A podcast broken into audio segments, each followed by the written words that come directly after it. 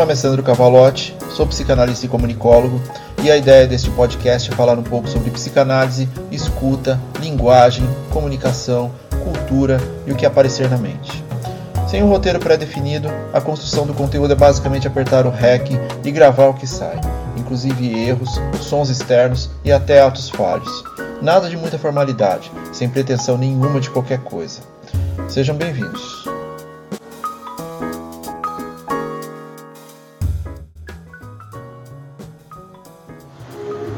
Episódio 51 Estar sempre disponível.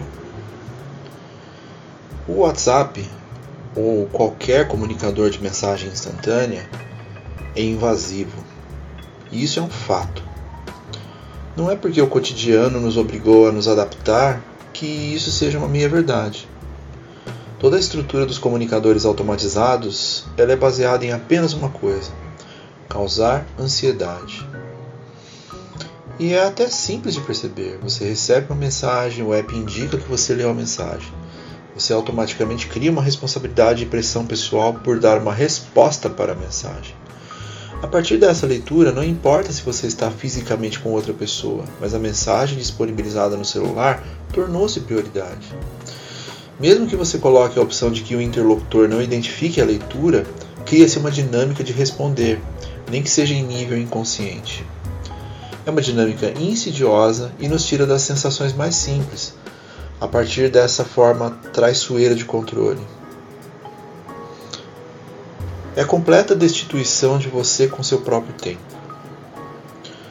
E quando falamos de causar ansiedade, estamos dizendo que causa o excesso dela.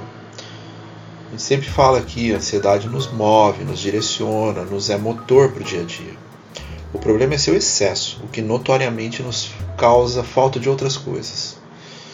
Da liberdade de querer ou não responder naquele momento, por exemplo. E nem vamos entrar na seara do envio de documentos, fotos, responsabilidades, em um mecanismo que só empilha conteúdos, sem nos dar a permissão de uma organização coerente.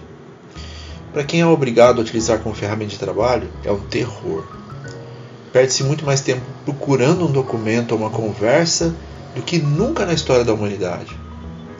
Mas ninguém percebe, ou prefere não ter tempo para perceber, ou não tem tempo para perceber, porque o ritmo ditado não é o seu, é o ritmo do outro. E o outro só se importa com o que lhe é de interesse. Estar sempre disponível vai muito além desse contexto, mas é um começo traçar um, paralelo entre o comunicador e o que nós vivemos em relação à disponibilidade é importante. Ele está ligado diretamente ao discernimento que cada um de nós tem sobre nossas prioridades em relação ao outro. Priorizar pessoas e relações que realmente façam a diferença para mim, por exemplo. Ou responder no seu próprio ritmo. Ou se dar o direito de não saber uma resposta naquele momento ou sentir que o relacionamento vai terminar porque o outro não conhece ou não respeita o meu próprio tempo. E quanto ao seu tempo, que se esvai nessa relação de estar sempre disponível? Por que não estar mais disponível para você mesmo? Sempre o tempo do outro. Estar disponível o tempo todo também é não querer lidar com a sua própria angústia são aqueles que estão sempre correndo para lá e para cá, com o discurso de que estão sempre ajudando alguém, estão sempre ocupados, minha agenda no Google, a agenda está cheia, preencher aquele espaço vazio, fazendo algo para alguém. Para não lidar comigo, eu lido com o outro. E passam-se dias, meses, anos nessa dinâmica. Estou sempre a postos para outra pessoa, outro grupo, outra qualquer coisa que não seja eu mesmo.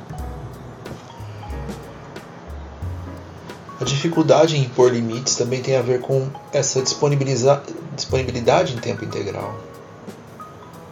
Uma relação fraca com o não torna a pessoa uma espécie de autômato do desejo do outro, que na maioria das vezes tira muito proveito disso. Eles gozam o tempo todo com o que lhes dá prazer, enquanto o parceiro, amigo, companheiro não consegue se impor em seu próprio desejo. Não sabe dizer não e isso traz consequências muito mais complexas do que parece, porque somos destituídos do que somos, mas com um aspecto permissivo. Nos permitimos sermos usados porque não podemos desagradar, não podemos ser ingratos, não podemos ser os que trarão angústia, os que trarão descontentamento, o que vai frustrar o outro. Mesmo que para isso ampliemos a nossa própria angústia, nosso próprio sofrimento. Nos ambientes de trabalho, essa relação de disponibilidade constante é muito explorada, literalmente. Se você não faz hora extra, está desmotivado. Se você não performa igual ao seu colega, não está se dedicando o suficiente. Precisa estar mais disponível. E como dito no início desse episódio, o celular acabou se tornando uma ferramenta de monitoramento contínuo da sua disponibilidade. Ela visualizou e não respondeu, vou mandar o material hoje, mesmo sendo final de semana, e ele vê quando puder. Isso causa uma ansiedade instantânea em quem recebe a mensagem. Prefiro não permitir a visualização da mensagem para que a pessoa tenha dúvidas sobre o recebimento. E isso causa uma ansiedade em quem enviou e causa uma em você mesmo, porque há mais uma dependência a ser respondida. E nem falamos dos áudios que precisam ser reouvidos para pegar detalhes. Esses áudios são ótimos para quem envia, pois elimina a ansiedade naquele momento. Ah, já manda o áudio para ir mais rápido, vamos resolver isso agora. Só que é péssimo para quem tem que lidar com isso. Ironicamente, é uma ferramenta de comunicação que distorce o conceito de comunicação.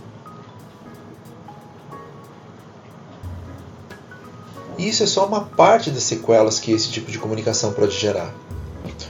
O irônico é que, mesmo dando o dobro de trabalho, e há pesquisas suficientes que comprovam esse fato, as ferramentas de comunicação foram desenvolvidas para trazer dinamismo e otimizar tempo. Bom, o burnout tornou-se doença recorrente do trabalho pela OMS, Organização Mundial de Saúde, a partir desse ano, 2022 burnout tornou-se uma doença recorrente no trabalho. Isso deve ser um indicativo de que talvez não esteja sendo uma boa ideia, não é? Portanto, estar disponível o tempo todo tem muitos custos com relação à nossa psique e posteriormente em nosso físico.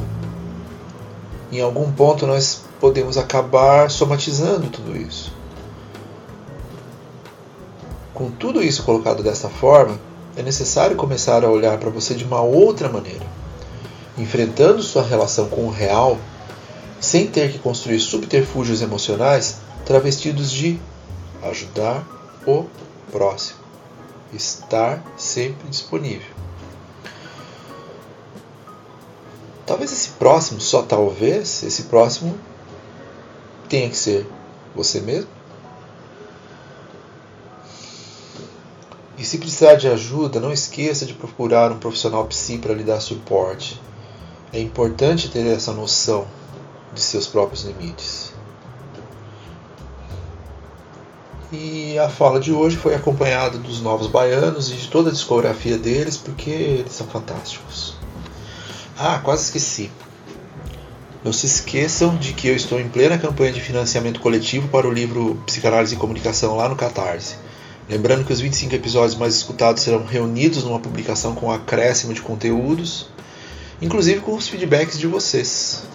A campanha vai até o dia 15 de maio de 2022, portanto, caso tenha interesse em contribuir, o link está na descrição. Um adendo especial que uma das recompensas é, existe a estrutura de um curso introdutório de psicanálise e comunicação para quem apoiar o projeto. E nesse curso exclusivo, em parceria com a Escola de Psicanálise de Curitiba, a EPC, trará contextos sobre a comunicação na clínica psicanalítica, além de abordar conceitos como linguagem, semiótica, comunicação não verbal, comunicação não violenta, metalinguagem, subliminariedade, o silêncio na clínica, simbolismos e metáforas, análise do discurso, redes sociais e novas formas de sofrimento, interpretação dos sonhos, é, psicanálise dos contos de fada, enfim. Mas isso é só uma parte do que falaremos nesse curso. E há muito mais além dessas palavras. O link para apoiar O curso está na minha bio também, junto com o projeto do Catarse. E agradeço a todos que puderem colaborar. E fiquem bem.